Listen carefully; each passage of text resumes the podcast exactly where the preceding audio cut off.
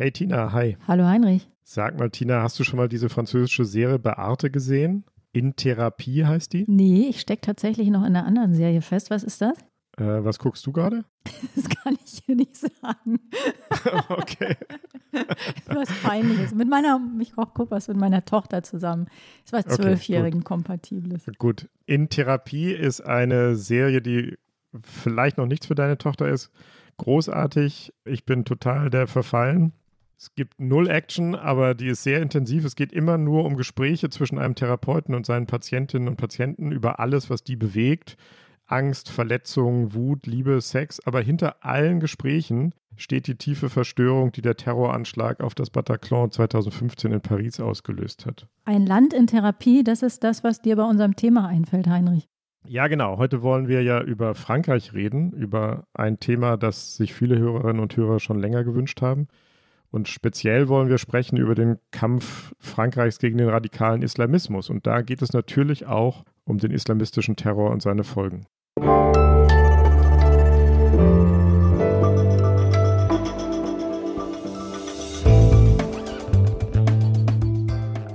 Das Politikteil, der wöchentliche Politik-Podcast von Zeit und Zeit Online. Herzlich willkommen, liebe Hörerinnen und Hörer. Hier ist wieder das Politikteil, der politische Podcast von Zeit und Zeit Online. Ich bin Tina Hildebrand, ich bin Chefkorrespondentin der Zeit in Berlin.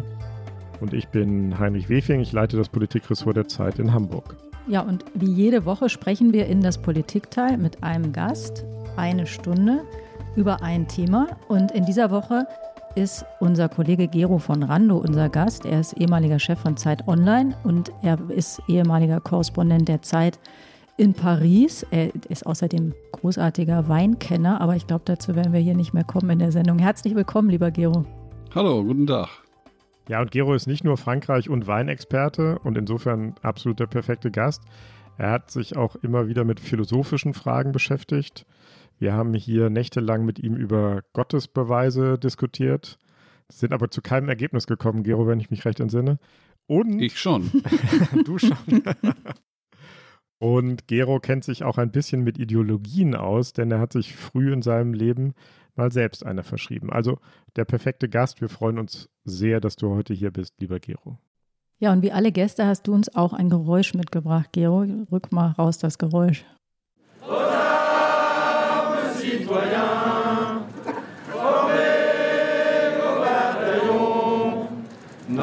marchons, marchons, qu'un sang impur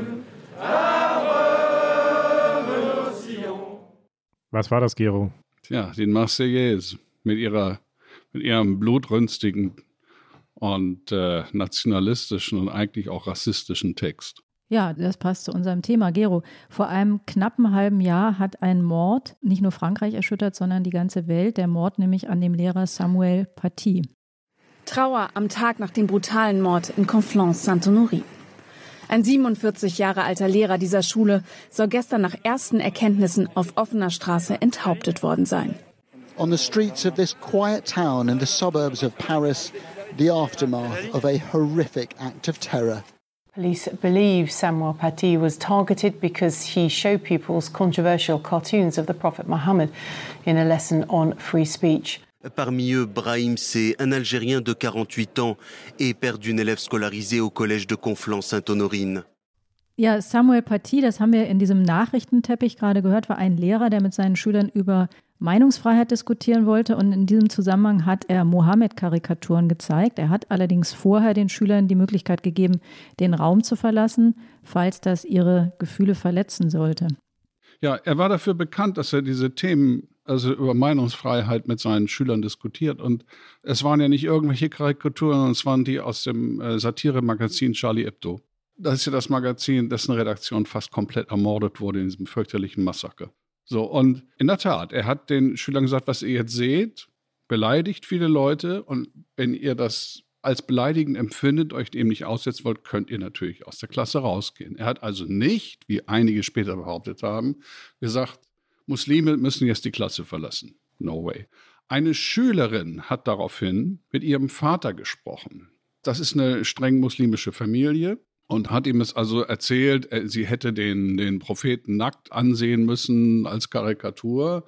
Und der Vater hat daraufhin über soziale Netze, wie man sie nennt, Proteste organisiert, ist auch in die Schule gegangen, hat protestiert, ist zur Polizei gegangen, hat behauptet, man habe den Kindern pornografische Zeichnungen gezeigt. Der Lehrer wurde aus Polizeirevier zitiert, Lehrerkollegen haben sich von ihm distanziert. Da lief also eine ganze Menge in diesem Ort und um diesen Ort herum. Und über die sozialen Netze sind dann ortlos, wurde auch eine ziemlich radikale Organisation mobilisiert, die dann ebenfalls äh, Nachrichten über diesen Lehrer verbreitete, bis schließlich ein Tschetschene davon erfuhr. Und dieser Tschetschene, der überhaupt nichts mit dem Ort zu tun hat, nichts mit der Schule, nichts mit dem Lehrer, der war, das weiß man mittlerweile, auf der Suche nach einem Opfer. Der Tschetschene war nämlich ein Dschihadist, der Kontakte zum IS hatte. Und der lebte in Frankreich, gesucht. der Tschetschene. Er lebte in Frankreich. Ja, der war äh, wenige Jahre vorher als Asylbewerber gekommen. Das ist ihm nicht zugestanden worden, das Asyl, aber er hat einen Aufenthaltstitel. So. Und der hat Kontakt zu diesem Vater aufgenommen. Und man weiß noch nicht genau wer, aber es, wahrscheinlich waren es Schüler, die auch in den sozialen Netzen unterwegs waren, die den Namen dieses Lehrers verbreitet haben, die Adresse, also Doxing, wie man das heute nennt. Und der Tschetschene hat dann diesen Mord verübt. Also das ist der, der Kontext. Das war nicht einfach nur irgendein Terrorist, sondern da gab es dieses Zusammenspiel von einem terroristischen Mörder mit der radikal-islamistischen oder extremistisch-islamistischen Szene, die bis in diesen Vorort äh, hineinreicht. Das ist der Kontext. Gero, sagst du einmal kurz, weil du hast jetzt mehrfach den Ort erwähnt. Welcher Ort ist das genau? Conflans-Saint-Honorin, das ist im Nordwesten von Paris gelegen, eine der vielen kleinen Vorstädte. Also nicht auffällig, nichts, nichts mhm. Besonderes dort. Auch nicht unbedingt ein Ort, der, wo es irgendwelche Aufstände gab oder, oder, oder so etwas oder ähm, Riots oder so. Nicht, nichts derartiges. Der Mörder hat sich dann unmittelbar nach seiner Tat selbst gefilmt und hat da seine Tat Allah gewidmet, ist noch am Tatort von der Polizei erschossen worden. Er wollte die Werte der Republik angreifen, die Aufklärung. Die Möglichkeit, aus unseren Kindern, egal woher sie kommen, ob sie glauben oder nicht glauben, egal welche Religion, freie Bürger zu machen. Dieser Kampf ist unserer und er ist existenziell. Das war die Reaktion des französischen Staatspräsidenten Emmanuel Macron unmittelbar nach der Tat. Gere, du, du lebst heute nicht mehr in Frankreich, sondern wieder in Hamburg, aber du hast immer noch viele Freunde dort, liest französische Zeitungen, sprichst mit vielen Franzosen. Wie hat im Oktober die Zivilgesellschaft reagiert auf diesen Mord? Sowohl die Zivilgesellschaft als auch die Politik haben nicht viel anders reagiert als nach den anderen Terroranschlägen, nach den großen und den kleineren, mit Empörung, mit Demonstration von Entschlossenheit. Es gab Schweigeminuten in den Schulen, die verordnet wurden, die in vielen Schulen auch gut abliefen, aber längst nicht in allen. Es wurden über 400 Störungen dieser Schweigeminute registriert. Das war bei der Massaker bei Charlie Hebdo genauso. Also ich hatte ein ziemliches Déjà-vu.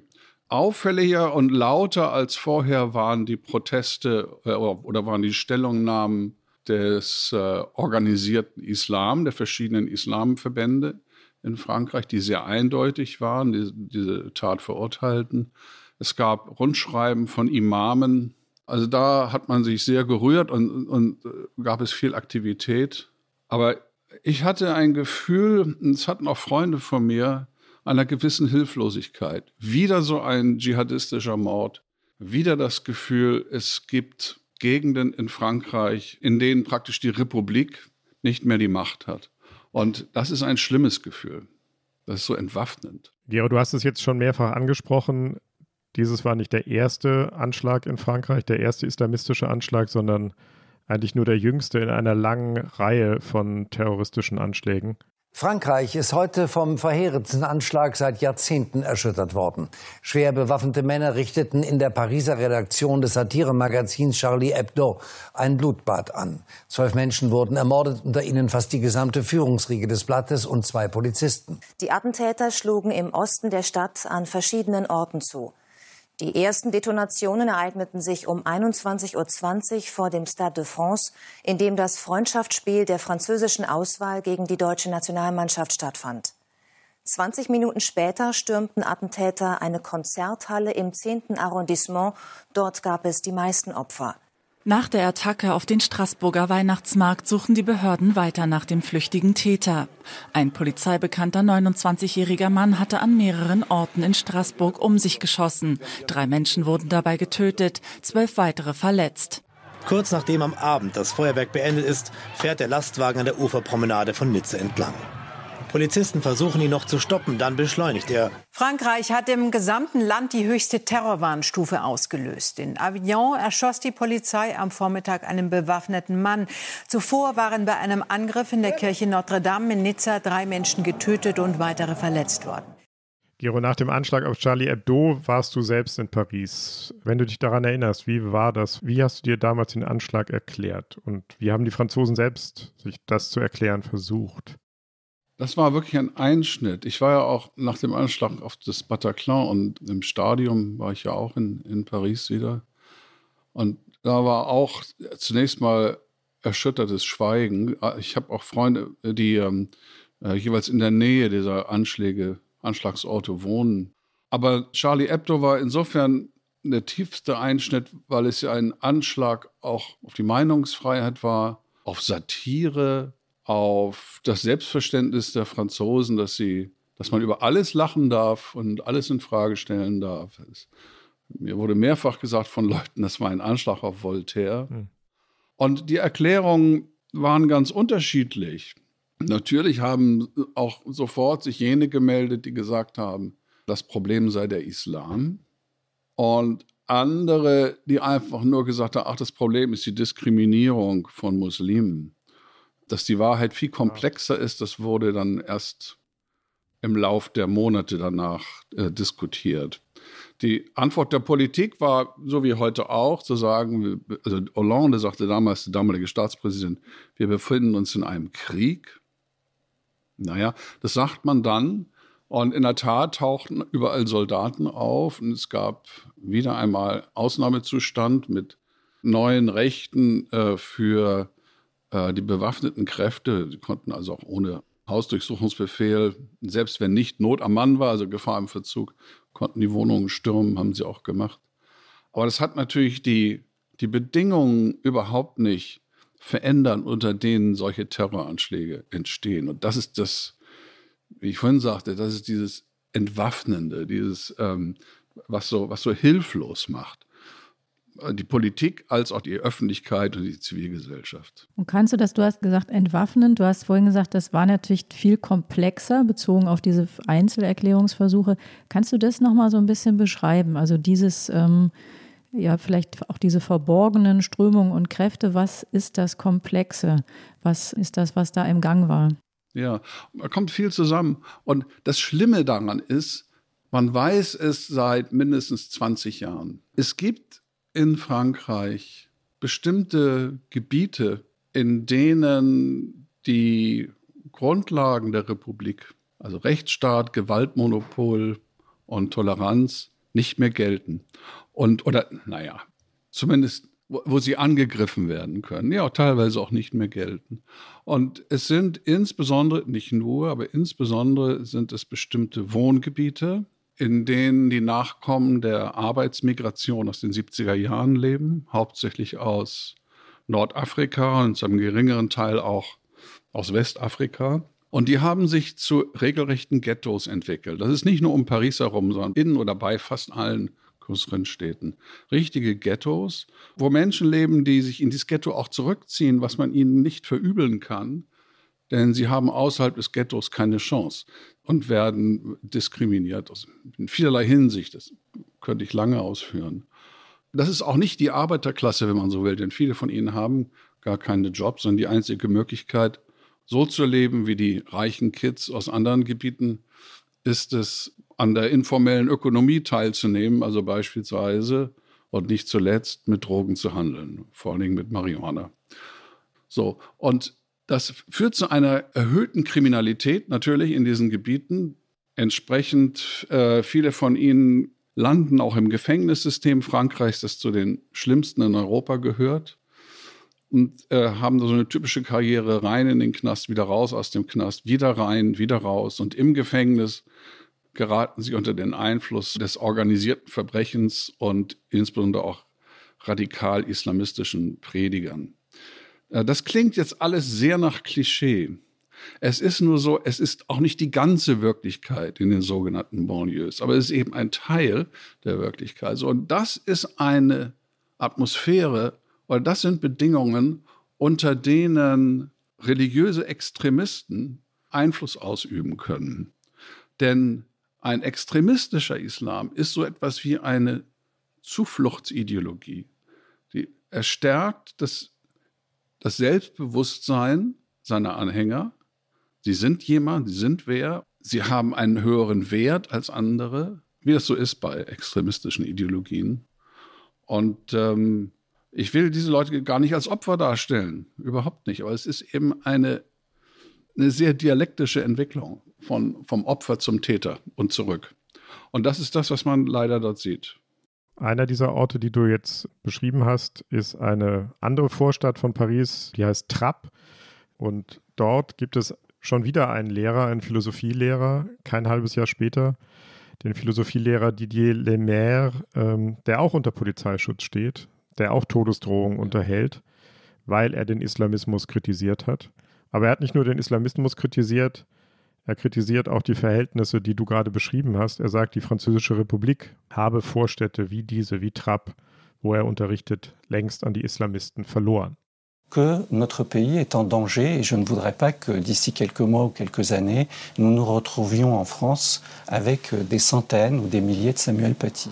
Was hat er gesagt, Gero? Das müsstest du uns einmal übersetzen. Er sagt, also unser Land ist in Gefahr und in wenigen Monaten werden wir Hunderte oder Tausende Fälle wie den von Samuel Paty haben. Das ist natürlich völlig übertrieben. Es stimmt auch nicht, dass das gesamte Land in Gefahr sei.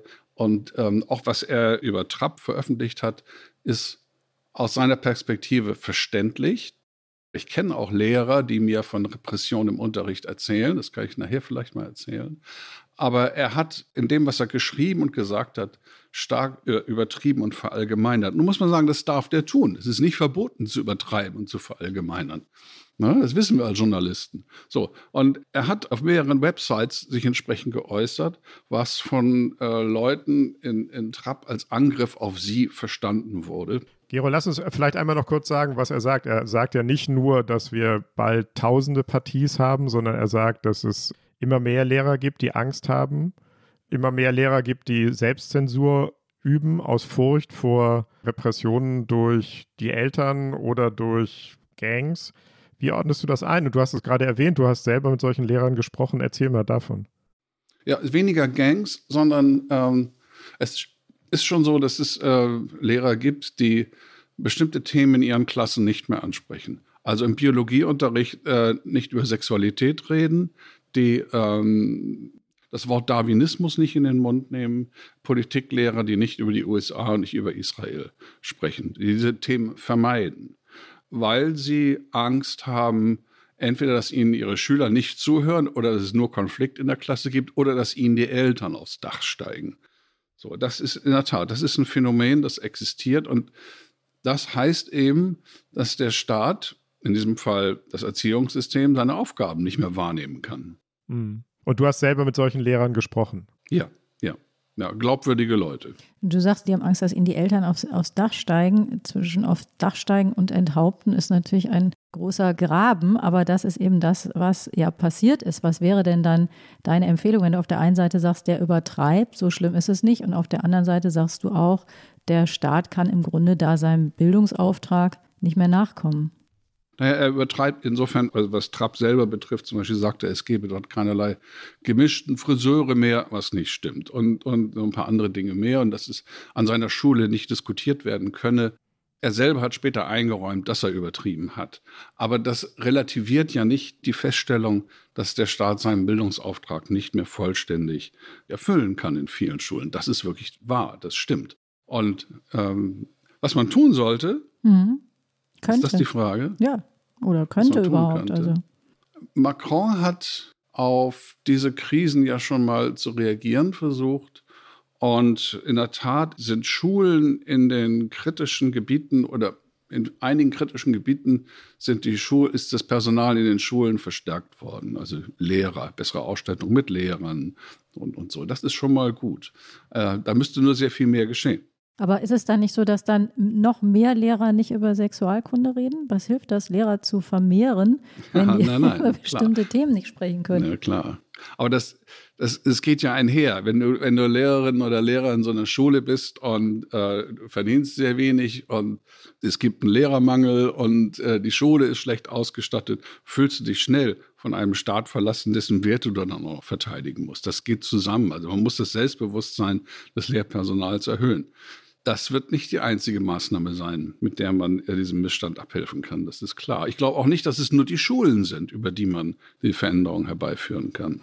Ich würde noch gerne einmal nachfragen, weil du ja auch in diesen Gegenden unterwegs warst und du sagst zum Beispiel das, was der sagt, es gibt keine gemischten Friseure, das stimmt nicht oder das ist übertrieben. Wie ist das denn, wenn du dich da bewegst? Also wie, was ist dein Gefühl, wenn du über, über die Straßen in solchen Vierteln läufst? Ist das für dich bedrohlich oder kannst du das gar nicht nachvollziehen? Was, wie ist das?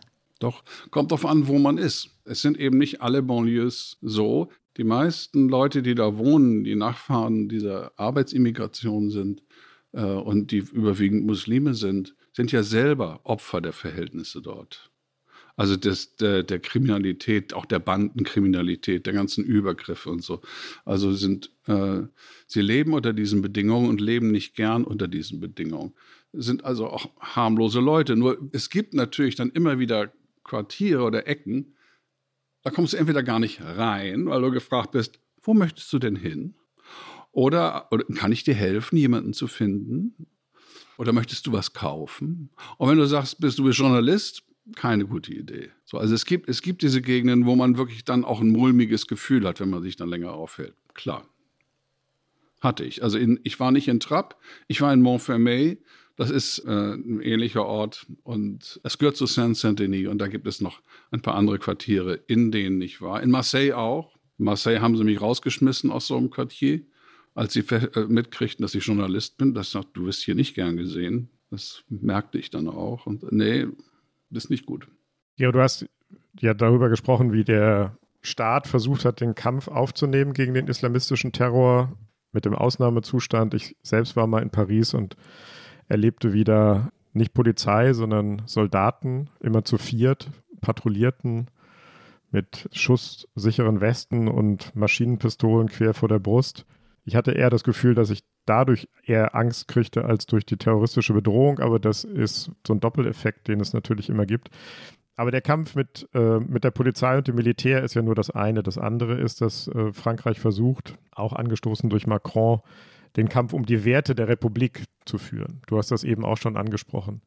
Und einer der zentralen Werte der Grundprinzipien der Dogmen der Französischen Republik, die seit der Revolution 1789 prägend ist für den französischen Staat, ist etwas, ganz eigentümlich Französisches, was Laizität heißt. Was hat es damit auf sich? Was ist Laizität? Ja, das ist die Trennung der Kirche vom Staat. Zu den Gegnern der französischen Revolution zählte der organisierte Katholizismus, die katholische Kirche und Rom, der Papst, und äh, setzte einen Machtkampf ein. Es ging ja immerhin auch um, um, um wirtschaftliche Werte, nicht zu knapp. Und der Machtkampf endete vorläufig in einem Kompromiss, das war 1905. Das war das berühmte Gesetz von 1905. Und das war ein ziemlich kluger Deal. In diesem Gesetz wird vollständige Religionsfreiheit zugestanden oder postuliert. Der Staat hat also den Kirchen in nichts reinzureden, aber die Kirchen auch nichts in den Staat. So. Also Freiheit auf beiden Seiten. Dieses Gesetz wurde vom Katholizismus noch längere Zeit bekämpft. Der Papst rief damals zu zivilem Widerstand auf und so. Und das politische Christentum hatte mit der Republik arge Probleme, so wie der politische Islam zum Teil heute. Das hat sich dann aber gelegt, die Wogen haben sich geglättet und man ist dann lange Zeit eigentlich äh, immer mit kleinen Reibereien und Konflikten, aber gut miteinander ausgekommen. Und das ist diese strikte Trennung von Religion und Staat ist die Laizität, die in Frankreich ziemlich konsequent praktiziert wird. Was bedeutet das für den Alltag? Also in Deutschland hängen zum Beispiel Kreuze in Gerichtssälen. Darüber wird viel gestritten. Aber das ja. wäre in Frankreich undenkbar, wenn ich dich richtig verstehe. Undenkbar, mhm. undenkbar, undenkbar. Und die bürgerliche Rechte, die in Frankreich äh, in, insbesondere noch in den sogenannten Provinzen verankerter ist, als man meinen könnte, die stichelt immer wieder so ein bisschen, es schiebt immer wieder ein bisschen an diesem Kompromiss herum. Und der Präsident Sarkozy, der ja von der bürgerlichen Rechten kam, hat auch in mehreren Reden dann gesagt, also ein Lehrer wird niemals den Priester ersetzen können und solche Dinge. Und das war für im, im Begriff von der Fra äh, Franzosen, der, der laizistischen Franzosen, ein Rütteln an diesem Kompromiss. Also im Alltag, ja, keine religiösen Kleidungen in der Schule, keine, ja, keine Kreuze irgendwo, kein, niemand würde äh, in der Assemblée Nationale, also im Parlament sagen, so war mir Gott helfe, im Amtseid geht alles nicht. Also nochmal ein deutlich anderes Konzept als in Deutschland. Wir haben ja auch eine theoretische Trennung, die aber dann an vielen Stellen doch nicht getrennt ist. Das eine sind die Kreuze, das andere ist die Kirchensteuer. Und wenn ich das richtig verstehe, geht es bei der Laizität auch nicht nur um die Freiheit der Religion, sondern um die Freiheit vor der Religion. Ja, ja. Es gibt keinen Religionsunterricht und es ist auch so, der Staat darf die äh, Menschen nicht dazu anhalten oder es auch nicht begünstigen, wenn sie in einer Religionsgemeinschaft sind. Mehr noch ich habe mit Bürgermeistern, mit, also von Provinzstädten gesprochen, die mir dann sagten, wieso soll ich mich mit dem Imam meiner örtlichen Moschee zusammensetzen? Der geht mich nichts an, ich gehe ihn nichts an. Und da merkt man schon so ein Problem, was da drin steckt. Gero, das kommt jetzt, glaube ich, genau zu dem Punkt, auf den wir ja zusteuern. Das ist übrigens in Deutschland nicht so viel anders. Da war das Verhältnis zwischen Kirche und Staat, Religion und Staat im Grunde auch bis in die 80er Jahre hinein völlig geklärt. Und plötzlich tauchen ganz viele neue Fragen und Probleme auf. Und so ist es in Frankreich auch. Du hast gesagt, keine religiöse Kleidung dürfe in Frankreich in den Schulen getragen werden. Ähm, da sind wir sofort bei der Frage, dürfen muslimische Mädchen in den Schulen Kopftücher tragen? Was ist mit der Burka? Äh, dürfen Lehrerinnen Kopftücher tragen und dergleichen? Also dieser fein ausgehandelte Kompromiss, den du beschrieben hast, ist plötzlich durch den Zuzug und durch das Anwachsen des muslimischen Teils der Bevölkerung Frankreichs massiv unter Druck gekommen. Die Fragen sind plötzlich alle wieder heiß und auf Kampf gestellt. Wie geht Frankreich damit um? Das hat sich ja schon vor langer Zeit angedeutet. Die jüngeren Generationen der, der Arbeitsimmigrationen sind religiöser geworden, sind oder sind nicht religiöser, aber ostentativ religiöser, demonstrativ religiöser als ihre Vorfahren und als ihre Eltern, was auch was sie auch in ihrem Selbstwertgefühl wohl stärken soll oder stärkt. Und die französische Gesellschaft, die ja eigentlich ihre Erfahrung mit der Laizität gemacht hat und mit der Integration des politischen Christentums, sieht sich gewissermaßen wieder auf, auf Feld 1 zurückgeworfen. Jetzt taucht wieder eine eine bestimmte Strömung innerhalb einer Religion auf, die sich im öffentlichen Raum zeigen will und die auch politischen Einfluss ausüben will oder Politik machen will.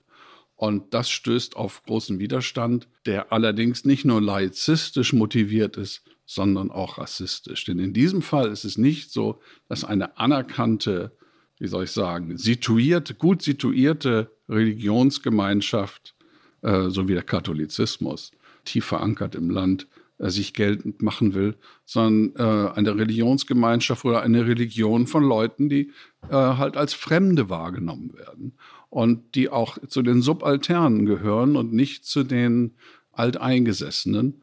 Und das gibt diesem Konflikt äh, zusätzliche Schubkraft, zusätzliche Brisanz. Wir haben ja vorhin schon darüber gesprochen, Gero, was man tun könnte, als wir über die Lehrer in den Schulen gesprochen haben. Und jetzt gibt es ganz aktuell, weil Heinrich sagte, die Fragen sind heiß geworden, eine ganz heiße Debatte. Es gibt nämlich ein neues Gesetz der Regierung Macron. Genau in dieser Woche ist das äh, diskutiert und verabschiedet worden zum Schutz der Werte der Republik. Das ist genau der Versuch, mit diesem Problem umzugehen und eine direkte Reaktion auch auf den Mord an Samuel Paty. Was ist das für ein Gesetz, Gero? Was, äh, was steht da drin? Was ist der Zweck? Das Gesetz ist durch die Nationalversammlung jetzt durch und äh, kommt in den Senat. Der, der wird es so nicht akzeptieren, sondern weitere äh, Zusätze verlangen oder, oder äh, veränderte Formulierungen verlangen, dann wandert es wieder zurück in die Nationalverfassung. Also es geht noch einigermaßen hin und her. Es ist noch nicht Gesetz, es ist noch nicht in Kraft getreten und hat auch seine endgültige Form noch nicht gefunden.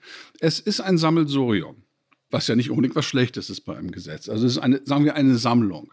Eine Sammlung von Einzelmaßnahmen. Darunter zählt zum Beispiel, zählen sehr vernünftige Dinge, dass beispielsweise äh, es eine Straftat ist, wenn ein Arzt einem Mädchen äh, seine Jungfräulichkeit bescheinigt. Das wird eine Straftat werden und das ist ja auch richtig so. Es sind verschärfte äh, Regeln drin gegen die Anstachelung zum Hass und zur Gewalt in, im Internet solche Dinge. Äh, Zwangsheiraten sind sowieso verboten, aber das wird jetzt mit Strafdrohungen bewährt. Also es ist ein ganzer Strauß. Äh, wogegen es einigen Protest gibt, ist, dass in Zukunft die Präfekten, das sind die Repräsentanten des Staates ähm, auf Departementsebene, also auf kleinerer Ebene, die Präfekte äh, haben jetzt die Zuständigkeit für die Religions- und Sportgemeinschaften. Das heißt, wenn eine Religionsgemeinschaft aktiv werden will, dann muss sie sich beim Präfekten anmelden. Ihre Finanzen können überprüft werden. Es gibt strenge Regeln für die Finanzierung von Religionsgemeinschaften aus dem Ausland. Das richtet sich natürlich äh, und richtigerweise gegen extremistische Ideologien auf, auf islamischer Seite und natürlich auch gegen den Dschihadismus. Der Gesetzgeber muss klar machen, dass es sich nicht um das x-te Gesetz handelt, das die Moslems stigmatisieren könnte, sondern zeigen, es geht darum, den islamistischen Separatismus zu bekämpfen. Dann wird die große Mehrheit der Moslems in Frankreich dieser Logik folgen. Gero, das war der Vizepräsident des französischen Islamrats. Ähm, hat er recht? Ist das ein Gesetz, das sich gegen den Islam wendet? So habe ich ihn nicht verstanden und er hätte damit auch nicht recht. Es ist kein anti-islamisches Gesetz. Nein, das kann man nun wirklich nicht sagen. Es ist ein, ein Gesetz, das in der Tat an die Wurzeln gehen soll des extremistischen Islamismus. Und in dem Punkt hat er auch recht, dass die übergroße Mehrheit der Muslime in Frankreich sich als Opfer versteht des, des äh, islamistischen Extremismus und ihn ablehnt. Ich meine, die leiden darunter.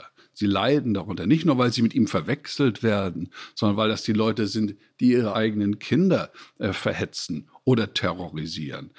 Die muslimische Mehrheitsgesellschaft in, in Frankreich darf nicht verwechselt werden mit diesem Extremismus. Es haben sich aber nicht nur die äh, Muslime ziemlich äh, aufgebracht geäußert über das Gesetz. Vielleicht können wir direkt mal den mhm. Weihbischof einspielen.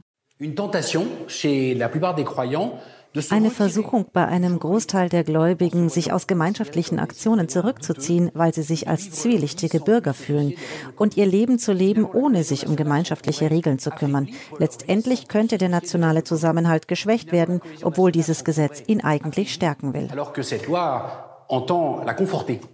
Das war Bruno Valentin, wenn ich den Namen richtig ausspreche, der römisch-katholische Weihbischof ein römisch-katholischer Weihbischof. Hat er recht in deiner Wahrnehmung, Gero? Spaltet dieses Gesetz eher als zusammenzuführen?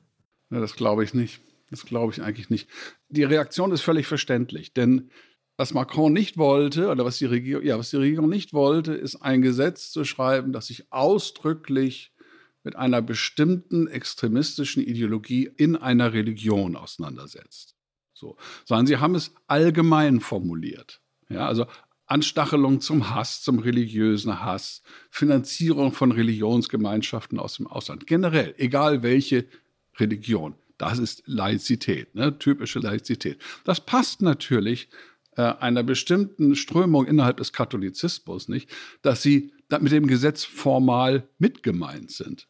Das schon mal. Das Zweite ist, verständlicherweise pocht der äh, französische Katholizismus darauf, dass, sein, dass der Teil des Deals von 1905, der ihm zugutekommt, auch eingehalten wird, nämlich die völlige Staatsfreiheit der Religion. Das kann, kann man nur verstehen. Und diese vollkommene Staatsfreiheit wird jetzt natürlich einen Schritt zurückgenommen durch die äh, Kontrolle auf Präfekten oder auf staatlicher Ebene.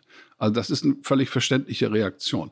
Aber dieses Gesetz wird zum einen nicht viel ändern und zum zweiten gibt es andere Punkte, die die Nation sehr viel mehr spalten als, als dieses Gesetz. Die, die eine Frage ist ja, wer gemeint ist. Da fühlen sich offenbar durch das Gesetz doch eine Menge ähm, kirchliche Vertreter aller jeglicher Couleur gemeint. Und das andere ist ja eben die Frage, was es bewirkt. Und der Gedanke, den ähm, der Weihbischof hier geäußert hat, ist ja der, dass es, jemand anders hat das mal genannt, ein, ein intimen Separatismus verursacht, dass also aus einer gut gemeinten oder sortierenden Trennung, die die Gefahren aussperren will, folgt, dass sich äh, die Gefährlichen abkapseln und ähm, da im, es gibt das ähm, berühmte Beispiel der Hinterhofmoscheen und Hinterhof-Islamschulen, dass das eigentlich äh, ganz kontraproduktive Wirkung hat. Das würdest du aber auch nicht befürchten, wenn du sagst, das wird gar keine großen Wirkungen haben. Die werden sich nicht mehr abkapseln als jetzt. Faktisch haben sie sich längst abgekapselt. Denn sie werden natürlich beobachtet vom, vom Staatsschutz, soweit es ihm gelingt. Es gibt längst diese extremistische Gemeinschaften auf islamischer Seite, die sich der Beobachtung durch den Staat entziehen wollen und in der Tat im Hinterhof ihre Gottesdienste abhalten. Aber man muss eins dazu sagen, es gibt Gegenden, wo den Gläubigen, wo den Muslimen in der Tat keine Moschee zur Verfügung steht. Und wo sie daran gehindert werden, eine Moschee zu bauen. Und deswegen suchen sich dann irgendeinen Schuppen oder beten auf der Straße. Und das kann man ihnen schlecht vorwerfen. Nochmal nachgefragt, ist denn die Laizität aus deiner Sicht mehr Teil der Lösung oder Teil des Problems? Darüber geht ja dieser, diese Debatte, die jetzt da geführt wird, momentan auch. Ja, sie ist keine Ursache des Problems, aber sie trägt dazu bei, dass es äh, so schlecht bewältigt wird. Ist, das ist nicht die Ursache. Aber in der Tat, wenn es nicht möglich ist, wenn es nicht möglich ist, dass der Staat sich mit äh, Imamen zusammensetzt, wenn es nicht möglich ist, mit muslimischen Religionsgemeinschaften sowas zu schließen wie Verträge oder so etwas. Also wenn der Staat sich aus religiösen Dingen völlig heraushält, ist es einfach schwieriger, die Szene zu beeinflussen. Aber das ist nicht der, ich glaube nicht, dass das das Wesen des Problems berührt, die Laizität. Gero, wir machen hier mal einen Schnitt und kommen zu unserer berühmten, beliebten, traditionsreichen Rubrik, die Flop 5.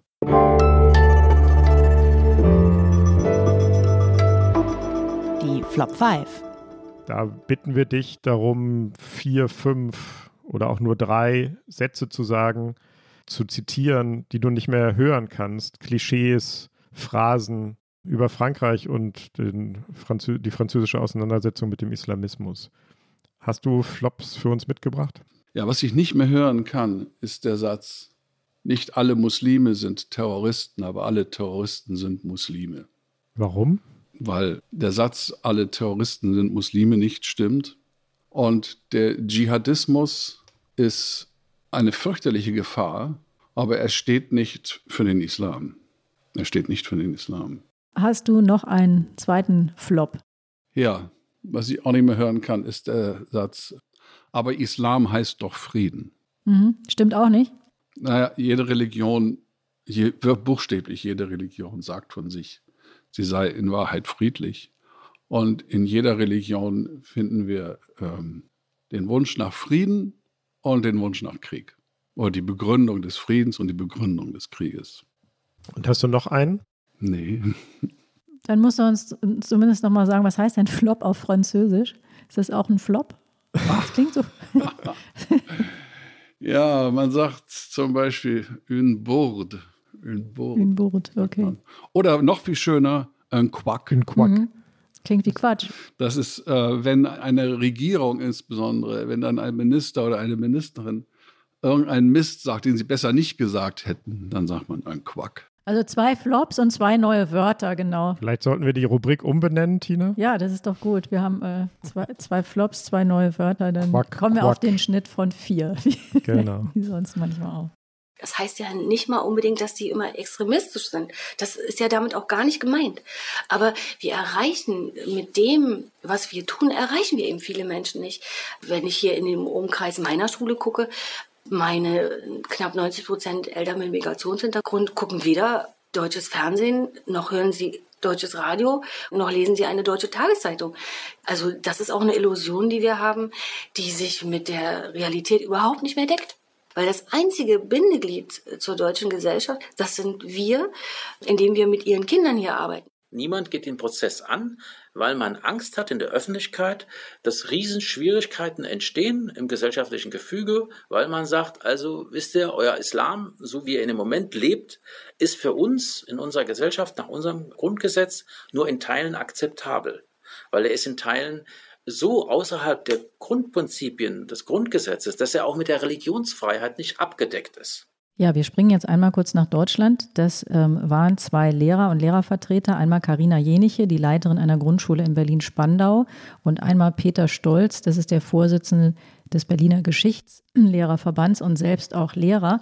Und es gab auch andere, die gleich nach dem Tod von Samuel Paty gewarnt haben, dass es hier auch vielleicht in kleinerem Umfang, aber ähnliche Probleme gibt, dass auch hier Lehrer allein gelassen würden mit den Problemen, die durch unterschiedliche kulturelle und religiöse Vorstellungen existieren und dass auch hier Lehrer sich teilweise nicht mehr richtig trauen, bestimmte Themen anzusprechen. Wie siehst du das, Gero? Du kennst Frankreich sehr gut, aber du lebst, wie gesagt, ja in Deutschland und kennst Deutschland natürlich auch sehr gut. Kann man das vergleichen? Also ich kenne solche Fälle nicht, das muss aber nichts heißen. Und man kann auch sehr schnell Dinge miteinander vermischen. Also wenn äh, Schülerinnen ein Kopftuch tragen wollen oder wenn sich Schülerinnen oder Schüler weigern, äh, äh, in der Schule Schweinefleisch zu essen, oder wenn sie, wenn äh, eine islamisch strenggläubige Familie ihre Feiertage so ernst nimmt wie äh, strenggläubige Christen die ihrigen, dann kann man eigentlich schlecht argumentieren, das sei eine Lebensweise, die mit unserem Grundgesetz und unserer Gesellschaft nicht vereinbar sei. Da muss man, wird gerne vieles zusammengeworfen und gemischt, in jedenfalls in Frankreich, was zur Anheizung dieser Konflikte enorm beiträgt. Man darf ja nicht vergessen, wer immer bereit steht, äh, sich wie die Geier auf solche Konflikte zu stürzen. Aber es stimmt schon. Ich meine, es ist wahr, es gibt Gebiete, auch in Deutschland, in denen Juden Angst haben, mit ihrer Kippa auf dem Kopf auf die Straße zu gehen. Und das kann nicht sein. Das kann nicht sein. Das heißt ja, und gerade bei uns, das darf aber nirgendwo darf das sein. Und das heißt ja, dass es Flecken gibt, geografisch definierbare Flecken, in denen das Grundgesetz nicht gilt. Das kann ja wohl nicht sein. Und das gibt es offenbar. Hm. Was können wir denn aus Frankreich lernen oder können wir aus der Entwicklung da überhaupt was lernen? Ja, wir können sehen, was äh, in Frankreich können wir wirklich sehen, was zu diesem Problem stark beigetragen hat. Und das ist die Ghettoisierung. Man zugelassen hat oder vielleicht sogar betrieben hat, dass bestimmte Gruppen der Bevölkerung in bestimmten Gebieten sozusagen sich einigeln, aus diesen Gebieten nicht mehr rausgehen, auch nicht rausgehen können, weil sie keine Jobs woanders kriegen, weil ihnen die Mittel dafür fehlen und dass man sich damit auch abgefunden hat und es geleugnet hat. Ich erinnere mich daran, als das Buch von Didier Laperonie erschien vor ein paar Jahren äh, über die französischen Ghettos, so hieß es, Les Ghettos Français, wo er äh, an einer, Hand einer kleineren Stadt Angoulême gezeigt hat, wie solche Ghettos funktionieren. Dass sie das Ergebnis sind von Diskriminierung auf der einen Seite und Radikalisierung auf der anderen Seite. Und dann hat damals eins der vielen staatlichen Komitees in Paris eine Diskussionsveranstaltung zu diesem Buch ähm, äh, anberaumt. Und die damalige zuständige Ministerin, Nathalie Kosciusko-Morizet, sagte, das empört sie, dass man überhaupt so ein Buch schreiben kann. Es gibt in Frankreich keine Ghettos. Und diese Leugnung der Realität, die hat stark dazu beigetragen, dass die Situation immer schlimmer wurde. Ich erinnere mich daran, Gero, dass du mal über ein anderes Buch aus Frankreich für uns geschrieben hast oder mit dem Autor ein Interview geführt hast. Das weiß ich nicht mehr ganz genau. Das hieß äh, das französische Atoll. Das hat sich mir als Bild sehr eingeprägt. Eine Gesellschaft, die nicht in eine Mainstream-Gesellschaft und eine Parallelgesellschaft sich aufspaltet, sondern eine, die aus lauter kleinen Inseln besteht, die wenig miteinander zu tun haben und gar keine Verbindung mehr haben ich meine mich zu erinnern, dass du damals gesagt hast, das ist eine sehr treffende Beschreibung für Frankreich. Gibt es auch ein deutsches Atoll oder ähm, gibt es noch größere Inseln, die zusammenhängen? Naja, das äh, ein bisschen schon. Ich meine, also in Frankreich ist es extrem. Da gibt es eben halt nicht nur diese Viertel, über die wir jetzt die ganze Zeit gesprochen haben und dann die bürgerlichen oder so, sondern es gibt natürlich auch die, die proletarischen Gegenden und es gibt die ländlichen und so weiter. Also sehr buntscheckig und in der Tat äh, häufig sind, sind es abgeschottete Welten, eigene Galaxien im französischen Kosmos. Und Deutschland, ob ich da der Richtige bin, was zu sagen, aber ich, es ist schon so, ich habe einen Freund in Leipzig. Uns verbindet ein gemeinsames Hobby und sonst nicht viel. Und mit dem diskutiere ich bestimmt einmal die Woche auf sozialen Netzen über, über, über dieses Land. Und er kommt im ganzen Land rum. Und doch scheint es mir so, als würde er in einer völlig anderen Wirklichkeit leben als ich. In einer Wirklichkeit, die er bedroht sieht von Veganern und Merkel-Freunden und Ausländern. Es ist kein AfD-Mensch. So, und äh, mir scheint, dass es solche Inseln gibt, aber es ist nicht so abgeschottet, nicht so, mhm. es ist nicht so wie in Frankreich. Also eine etwas unscharfe Antwort, tut mir leid, aber ich glaube, die Lage ist auch unscharf. Wenn ich das richtig verstehe, was du sagst, Gero, dann ist, äh, wenn man sich fragt, was ist denn, wo könnten denn Lösungen insgesamt liegen, dann klingt das eigentlich so, als ob das ähm, die Lösung gar nicht so sehr beim Verhältnis zwischen Religion und Staat oder überhaupt in unserem Verhältnis zur Religion liegt, sondern eher äh, zu, zum Beispiel in einem anderen Städtebau oder anderer Arbeits- und Wohnbedingungen. Ist das so? Also in hohem Maße in hohem Maße. Es kann nicht sein, dass jemand keinen Job kriegt, nur weil er Kamel oder Muhammad oder Ali heißt. So. Und, oder weil er in einer, einer bestimmten Gegend wohnt. Und es kann nicht sein, dass es äh, Gegenden gibt, in denen, es, in denen fast kein Bus mehr fährt. Bei einem Problem, das sich über Jahrzehnte herangebildet hat, hätte ich jetzt Schwierigkeiten zu sagen, man muss es so oder anders lösen. Äh, ich habe gut reden. Es ist schwer genug und, viel, und viele versuchen es ja auch. Aber ich glaube in der Tat, dass zur Abschottung und auch zur Radikalisierung die Diskriminierung stark beiträgt. Jeder Jugendliche aus den äh, Banlieues äh, bei den, in den Groß vor den Städten hat es äh, erlebt, dass die Polizei ihn kontrolliert und nicht einen anderen, den man ansieht, dass er aus sogenannten besseren Verhältnissen kommt. Das Problem kennen wir auch in Deutschland. Das ist sicherlich so. Da wir ja sehr viel jetzt über Religion und das Verhältnis von Kirche und Staat gesprochen haben, würde ich am Ende darauf auch noch einmal einen vergleichenden Blick werfen wollen. Was du uns über Frankreich erzählt hast, dieser Versuch einer sehr strikten Trennung zwischen Kirche und Staat, das ist ja nicht das deutsche Modell. Das deutsche Modell ist viel verschlungener und komplizierter. Der Staat zieht für die jedenfalls großen christlichen Kirchen die Steuern ein. Es gibt Religionsunterricht an den staatlichen Schulen, äh, es gibt an den staatlichen Universitäten theologische Fakultäten und so. Ist also eine viel größere Verschränkung zwischen den verschiedenen Sphären. Ähm, nach deinen Erfahrungen mit Frankreich ist das ein vielleicht besserer Weg, Staat und Religion ins Verhältnis zu setzen? Ja, als ich nach Frankreich ging, war ich ja auch strikter Laizist, weil ich ja ein in der Wolle gefärbter Atheist bin. Aber nachdem ich die französische Erfahrung so ein bisschen mitbekommen habe, sehe ich das viel gelassener und denke, dass der, dass der Grundgedanke des Dialogs, den wir in Deutschland haben, der bessere ist. Was nicht heißt, dass ich das super finde, dass die Kirchen über die Besetzung von Lehrstühlen zu entscheiden haben, wie es in vielen Fällen der Fall ist. Das will mir nicht einleuchten, aber das ist ja auch ein, ein Thema, das im Gespräch, in der Diskussion ist und friedlich ausgetragen wird letztlich diese Verschränkung des Staates mit einer sozialen oder einer gesellschaftlichen Organisation, wie es die Kirchen sind, ist zwar vielleicht begrifflich oder dogmatisch ein bisschen unscharf und ein bisschen schmutzig, aber äh, schmiert doch ganz gut das Gesamtsystem, hält es am Laufen. Insofern sehe ich das viel gelassener als früher. Gelassenheit ist gut, Gero. Wir haben ja am Anfang der Folge einen kleinen Cliffhanger versteckt. Da hat Heinrich nämlich erwähnt, dass du selber mal einer sehr äh, stark einer Ideologie aufgesessen bist. Und jetzt musst du uns natürlich noch mal kurz verraten, welche das denn war. Also offensichtlich keine religiöse, denn jetzt haben wir gehört, du bist Atheist. Ja, ich war Kommunist. Das ist, äh, was keine Religion ist, aber eine religionsförmige Ideologie. Und wie hast du die wegtherapiert, um nochmal auf Heinrichs äh, Serie jetzt zu sprechen zu kommen? Also kann man das wegtherapieren oder ähm, nee. geht das von alleine weg?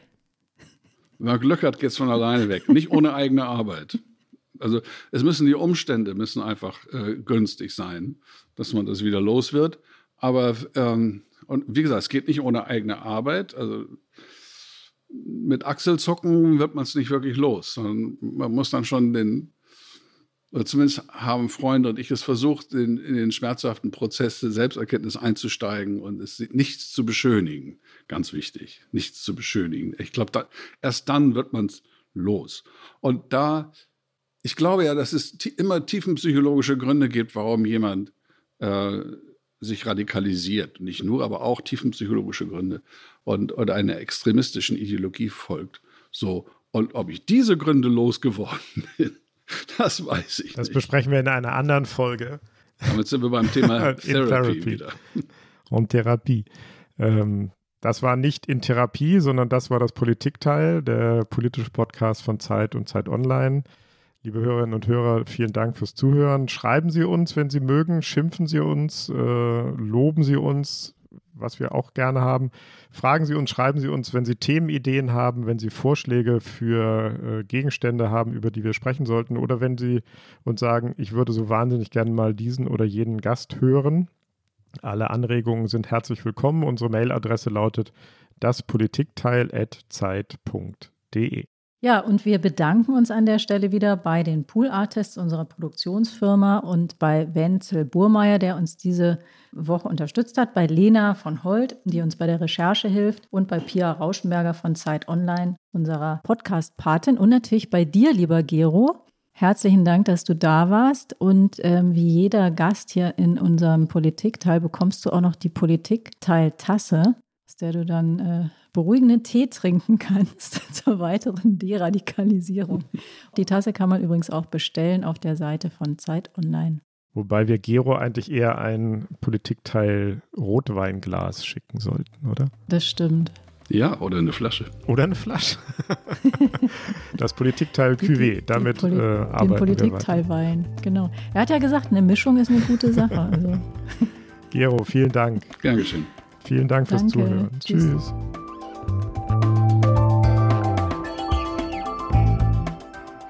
Das Politikteil ist ein Podcast von Zeit und Zeit Online, produziert von poolartists.de.